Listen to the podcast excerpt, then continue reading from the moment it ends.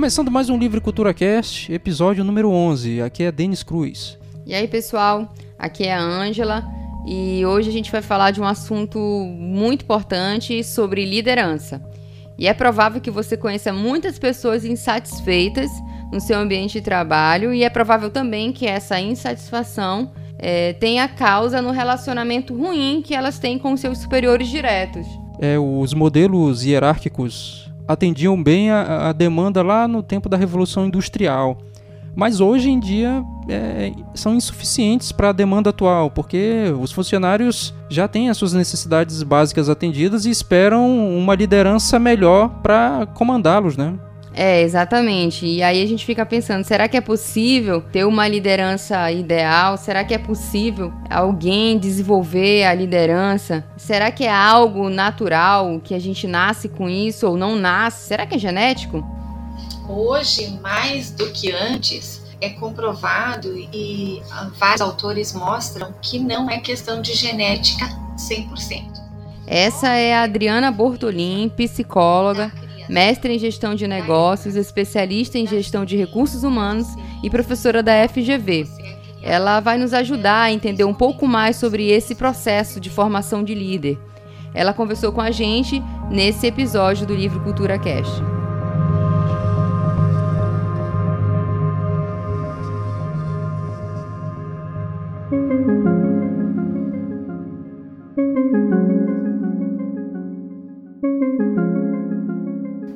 Essa influência.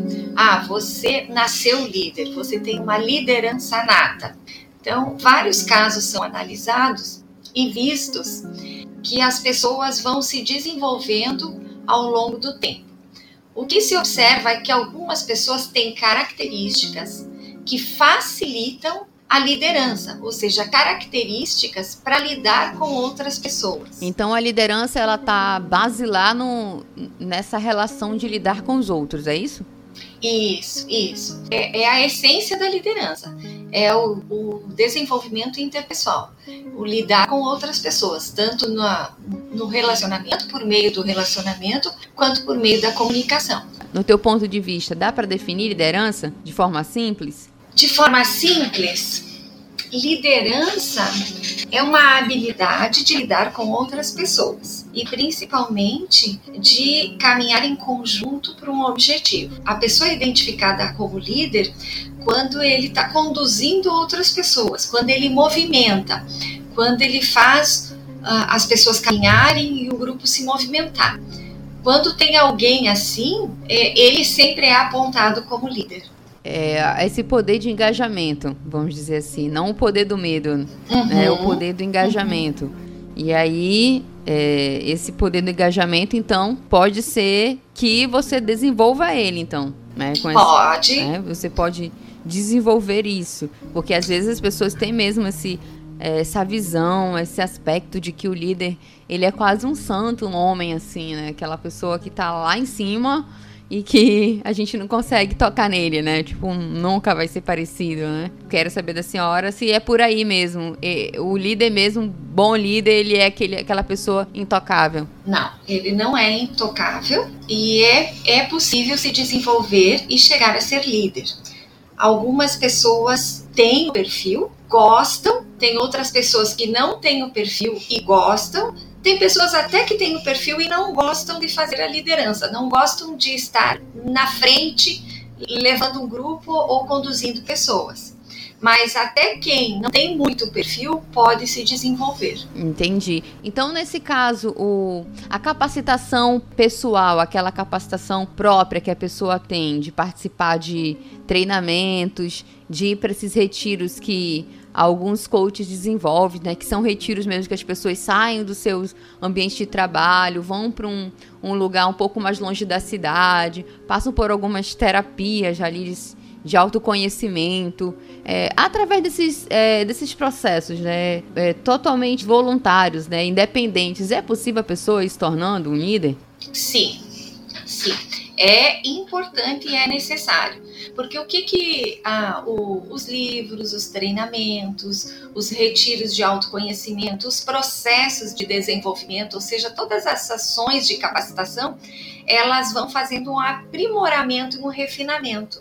Então, hoje tem um processo tanto de entendimento de teorias, de conceitos, de ferramentas, de técnicas que você pode utilizar para liderar pessoas e também tem um ou, uma outra parte que é um desenvolvimento pessoal, né? Que começa pelo autoconhecimento.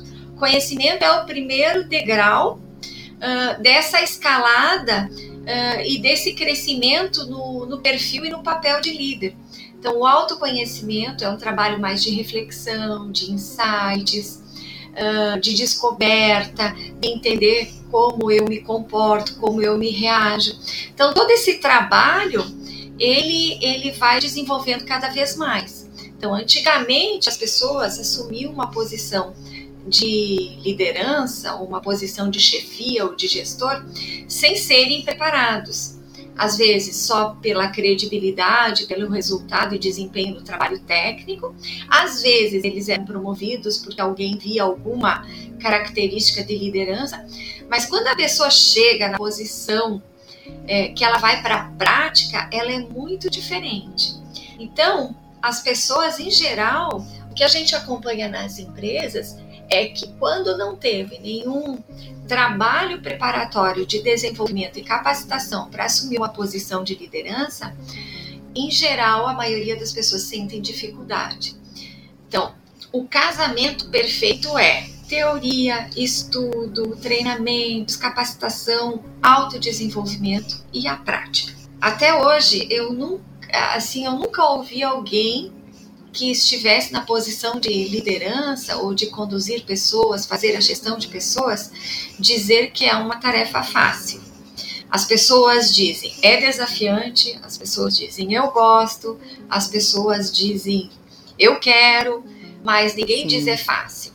É, então é um trabalho que entra numa denomina, denominação de complexidade, né? Como diz Mohan, são vários fatores envolvidos e quando um fator uh, muda, a dinâmica e o funcionamento do todo muda.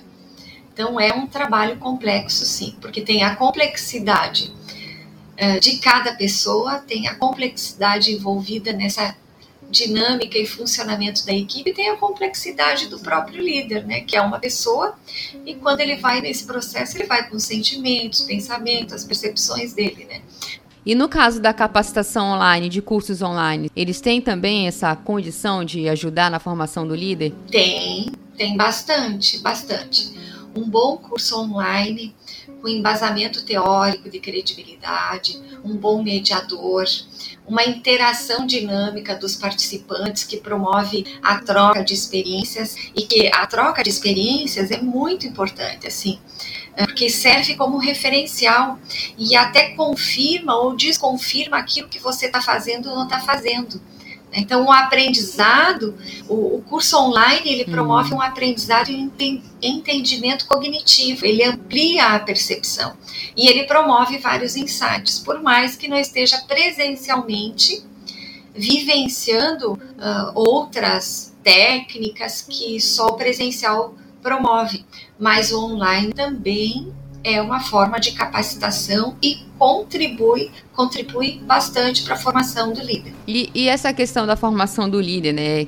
Todo esse conhecimento teórico, às vezes parece que eles andam bem distante da prática. Você mesmo levantou essa questão da teoria em si, que é muito aplicada, né? Se tem diversas ferramentas para impulsionar a pessoa, para ela realizar autoavaliações, para ela se encontrar. Então tem muita coisa sendo trabalhada nesses cursos. Né? E nessa busca do desenvolvimento do líder, né? Mas a gente repara que nas instituições, e como a tua experiência pode comprovar isso, de que na, nas empresas a gente encontra mais lideranças autocráticas. E parece que há um, um gap, assim, uma distância grande do que elas aprendem, porque tem muita gente também que está dentro das empresas liderando um grupo de pessoas que já passou por um bom processo de liderança, realmente não é uma pessoa leiga no assunto e vive em constante processo de aprendizado, está em curso diferente, a empresa promove, ela, ela é beneficiada por esses cursos, mas você vê um, um, uma distância da prática dessa liderança e ocasiona que a maioria deles parece que é aquele líder é, mais autocrático. Por que, que isso é mais frequente? A autocracia, né? Bom, Primeiro, se a gente olhar a evolução da liderança, a gente vai ver que o primeiro modelo aprendido nas empresas foi um modelo autocrático. E aí, como é que começou, né? As lideranças chefias iniciaram primeiro nas fábricas e elas trouxeram o um modelo de casa, né? Que é o modelo patriarcal, né? As famílias é, o, era uma relação unilateral, né, de dominante e dominado. O pai era o que mandava, que determinava, ele era o sabedor do conhecimento, ele que tomava as decisões.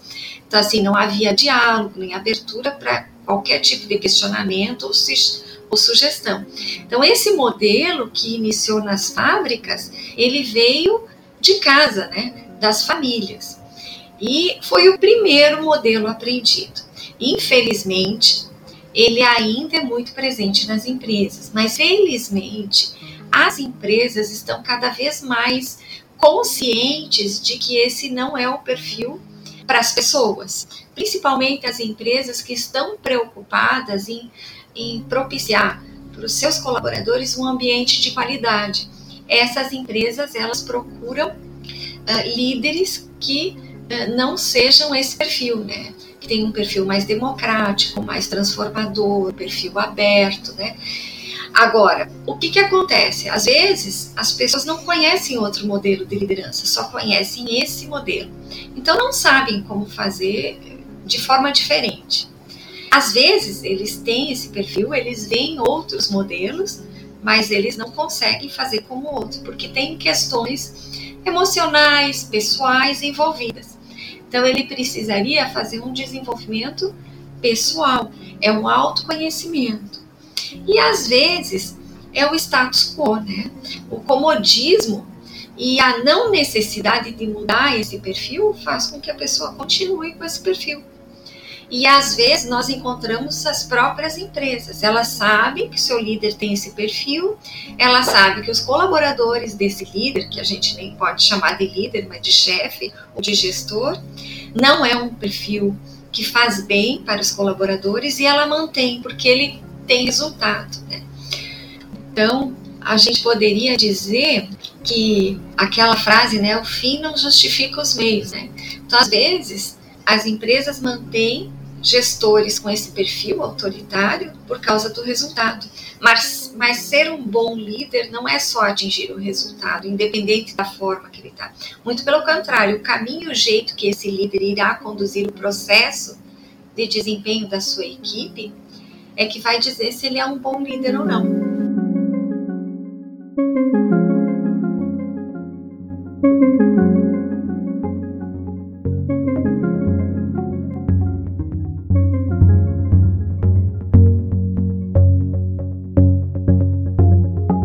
Portal Vozes do Mundo tem uma matéria que conta que, depois de sete anos de investigação sobre uma onda de suicídios na empresa de telefonia France Telecom, a justiça francesa solicitou a abertura de um processo por assédio moral contra o grupo e seu ex-presidente Didier Lombardi. Entre 2006 e 2009, 60 empregados se mataram depois do anúncio de um plano de reestruturação da empresa.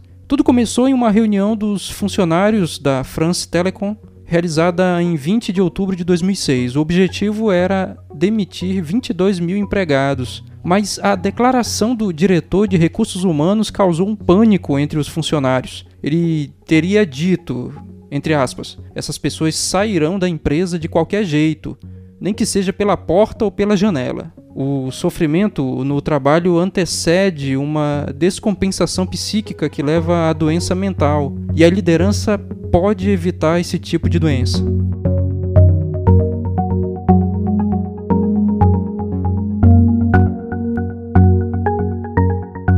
E esse, essa questão dos líderes serem tão autoritários, né? a questão deles terem aprendido a serem assim, por mais que eles passem por cursos de autoconhecimento, parece que tem uma, um engano ali. É, o, o que eu percebo, né? Parece que eles se, se enganam as pessoas que eles estão comprometidos, quando na verdade eles não estão comprometidos com a mudança, nem deles próprios.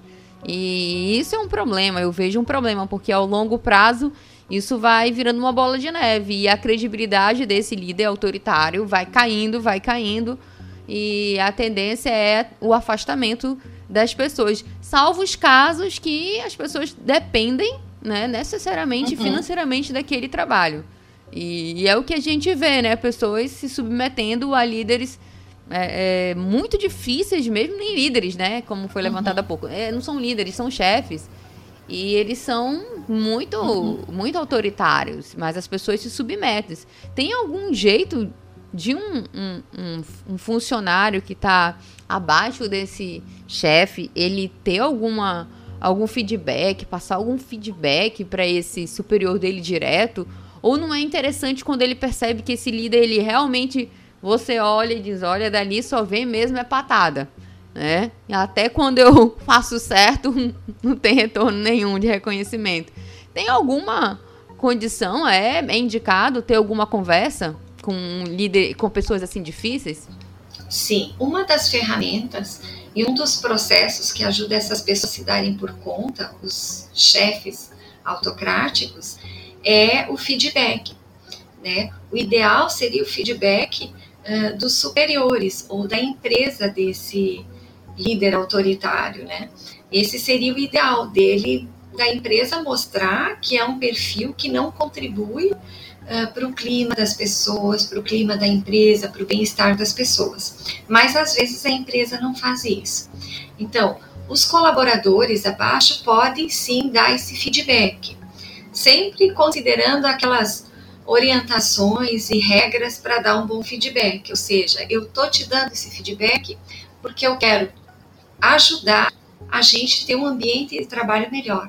Eu quero ajudar a gente conseguir os nossos objetivos.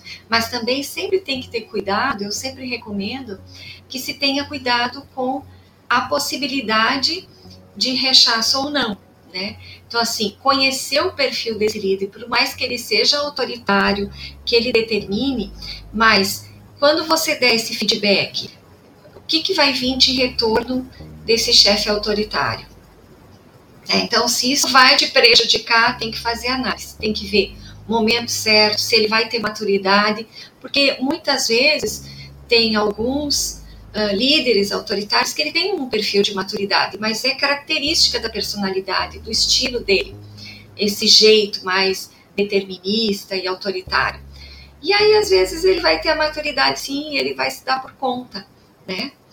Alguns, eu tenho encontrado também mais dois tipos de líderes autoritários. Um deles é o inseguro, né? Então, ele é inseguro e ele tem muitas dificuldades, principalmente dificuldades comportamentais, de lidar com essa posição de liderança e com as pessoas. Então, o autoritarismo ele surge como uma forma de se esconder. Outra possibilidade é que esse líder ele não se dá por conta, ele não consegue, ou seja, ele tem um autoconceito diferente do que é na prática. Ou seja, ele acha que ele é um bom líder, que ele é justo, que ele não é autoritário, que ele conduz bem, mas na prática, às vezes, para as outras pessoas, o que vai não é isso. Então, ele, o gap entre o autoconhecimento e o que aparece na prática para os outros é muito grande. Então, às vezes, o feedback para esse líder, ele, se ele tem maturidade, mesmo que ele não tenha muito autoconhecimento, ele pode ter uma maturidade, ele vai tendo aceitação e vai tendo os insights e uma possibilidade de mudança.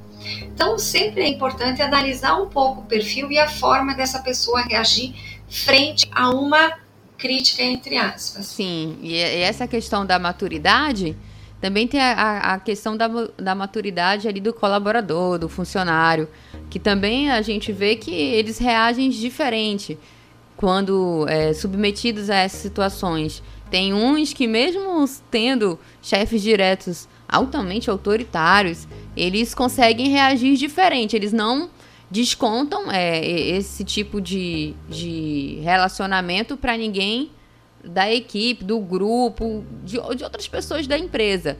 Mas é, tem outros, outros funcionários não, que eles recebem, é, é, quando eles lidam com esse tipo de, de perfil, eles, eles absorvem tanto que eles acabam também cri criando um clima é, difícil né, dentro do, do ambiente corporativo, porque eles não conseguem subtrair isso. E aí o que eu percebo é que é uma diferença. Tem pessoas que, mesmo lidando é, com perfis de gente que está acima delas, como chefe, totalmente autocrático, não transferem isso. A gente vê isso, por exemplo, em muitos lugares que a gente está sendo atendido, né? Em atendimento ao cliente.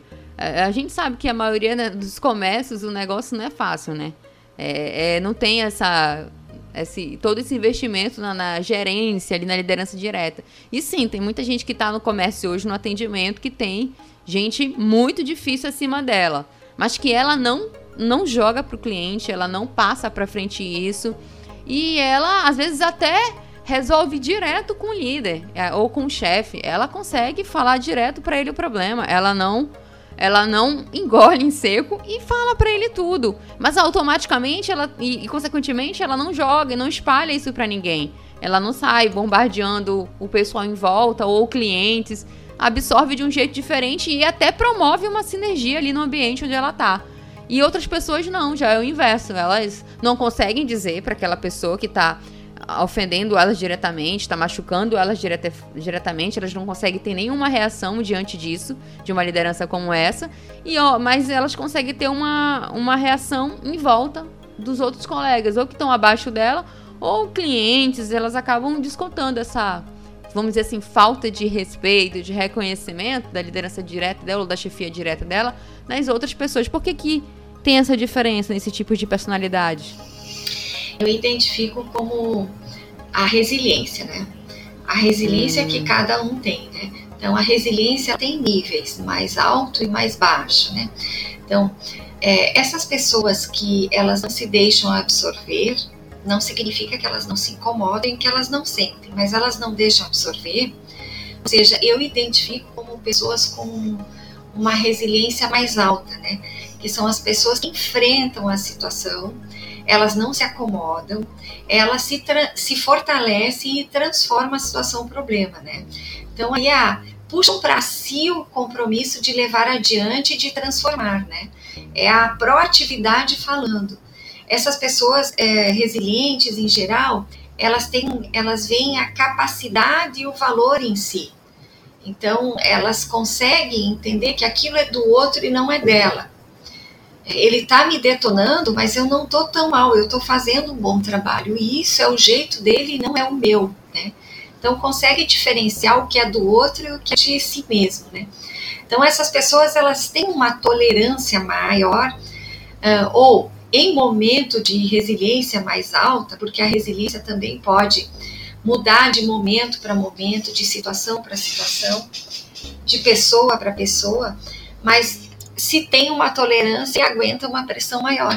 Já as pessoas de baixa resiliência, elas já são mais reativas, demoram mais para agir, se sentem mais inseguras, ficam na dependência de outras pessoas, não procuram ajuda, não conseguem se posicionar, elas perdem esperança, elas não conseguem ver alternativas de solução. Ah, isso não tem problema. Esse problema não tem solução, o que a gente vai fazer, né? Ou mesmo de chegar assim, de repente, de repente de chegar com esse esse chefe direto e dizer, olha, não é assim, e não concordo, e, e não é por aí, e não vou aceitar isso. É. Né? É, que é o fortalecimento, né? A assertividade. Eu me sinto forte o suficiente para me posicionar e mostrar para ele que isso não, não é o caminho, que não tá legal, né? Então, é, tem a pessoa que, que ela, ela vai pôr a cabeça para funcionar ela vai buscar alternativa, ela vai buscar um jeito de mudar aquela situação em que não está legal, que ela está sofrendo.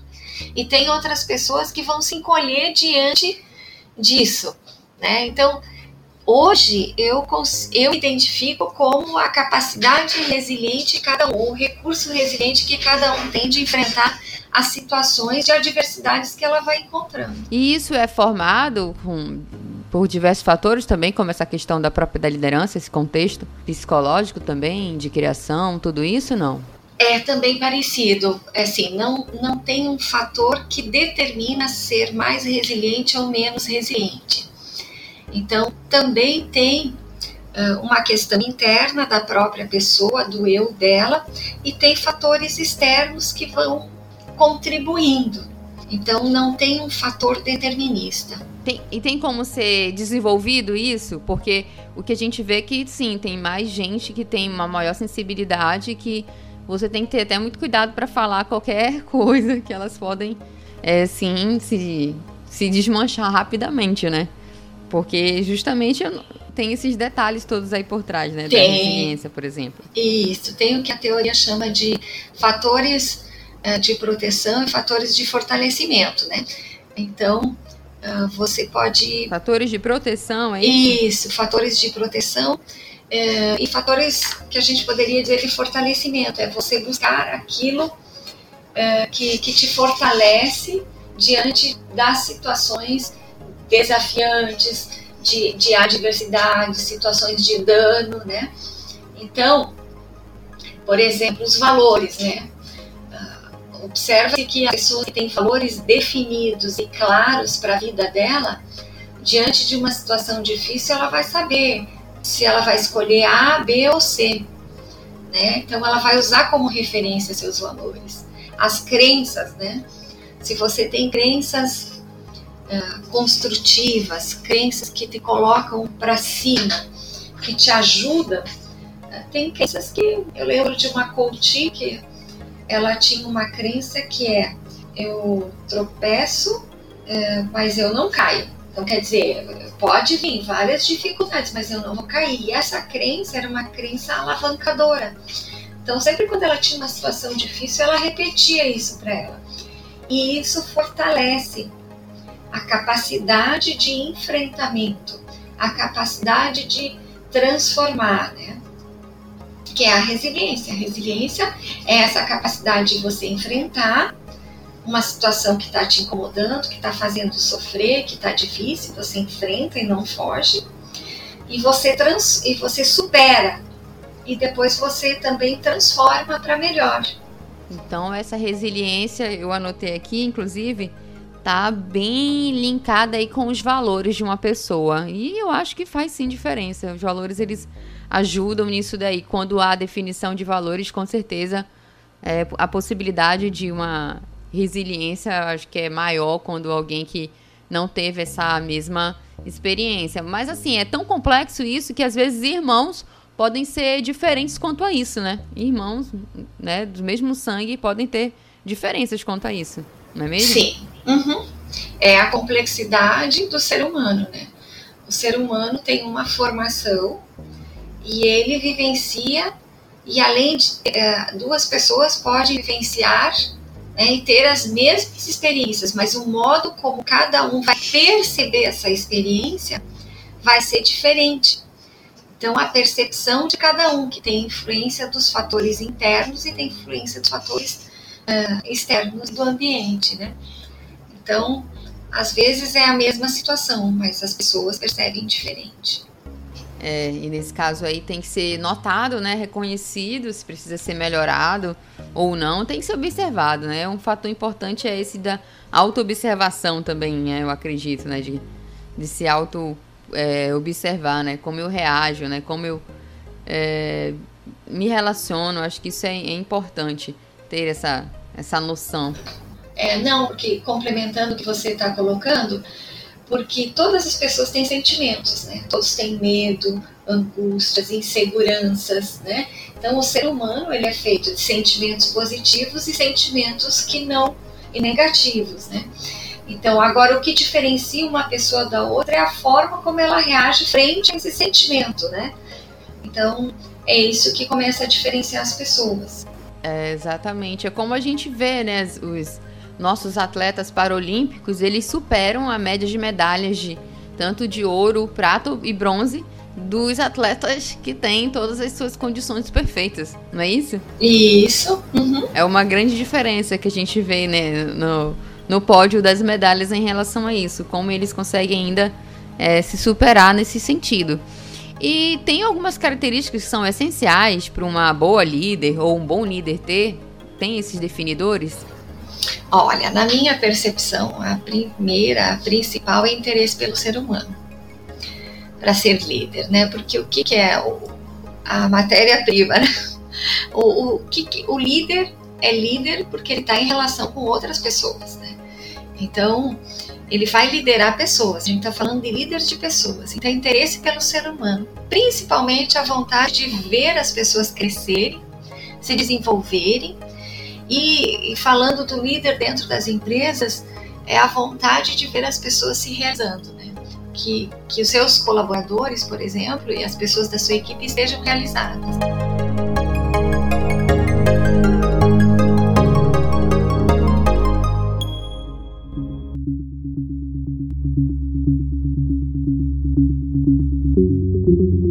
Então, como a Adriana acabou de falar, é, o bom líder ele tem vontade de ver as pessoas se realizando, que elas estejam realizadas. E é isso mesmo. Um bom líder ele ajuda as pessoas a se realizarem no ambiente de trabalho. É uma característica fundamental de um bom líder. Ele não pode competir com seus liderados. Ele não pode ser arrogante. Ele deve ser confiável, transparente, entre tantas outras características. E, e claro, ele não pode esquecer nunca que a razão da função dele de líder são as pessoas e, portanto, ele deve buscar o aprimoramento também dessas pessoas e não impor o medo, mas conquistar a confiança delas dia a dia. Então, se você quiser mais saber sobre esse tema e acompanhar o trabalho da Adriana Bortolin, a gente, aliás, quer agradecer muito ela pela participação aqui conosco nesse episódio. Pode acessar o site procer-rh.com.br procer-rh.com.br. A gente vai postar também na descrição desse post o contato da Adriana. Espero que você tenha curtido essa conversa de hoje. Nos acompanhe aí na fanpage facebook.com.br livrecultura e assina o nosso feed para receber os episódios mais recentes do podcast. Se você que chegou agora quiser ouvir algum dos episódios anteriores, dá uma olhada na nossa fanpage ou então no nosso canal no SoundCloud e confere os papos que já rolaram por lá compartilhe com os amigos aí e manda essa conversa para frente. Então é isso aí. Obrigado pessoal que ouviu e tá ouvindo a gente. Até o próximo episódio.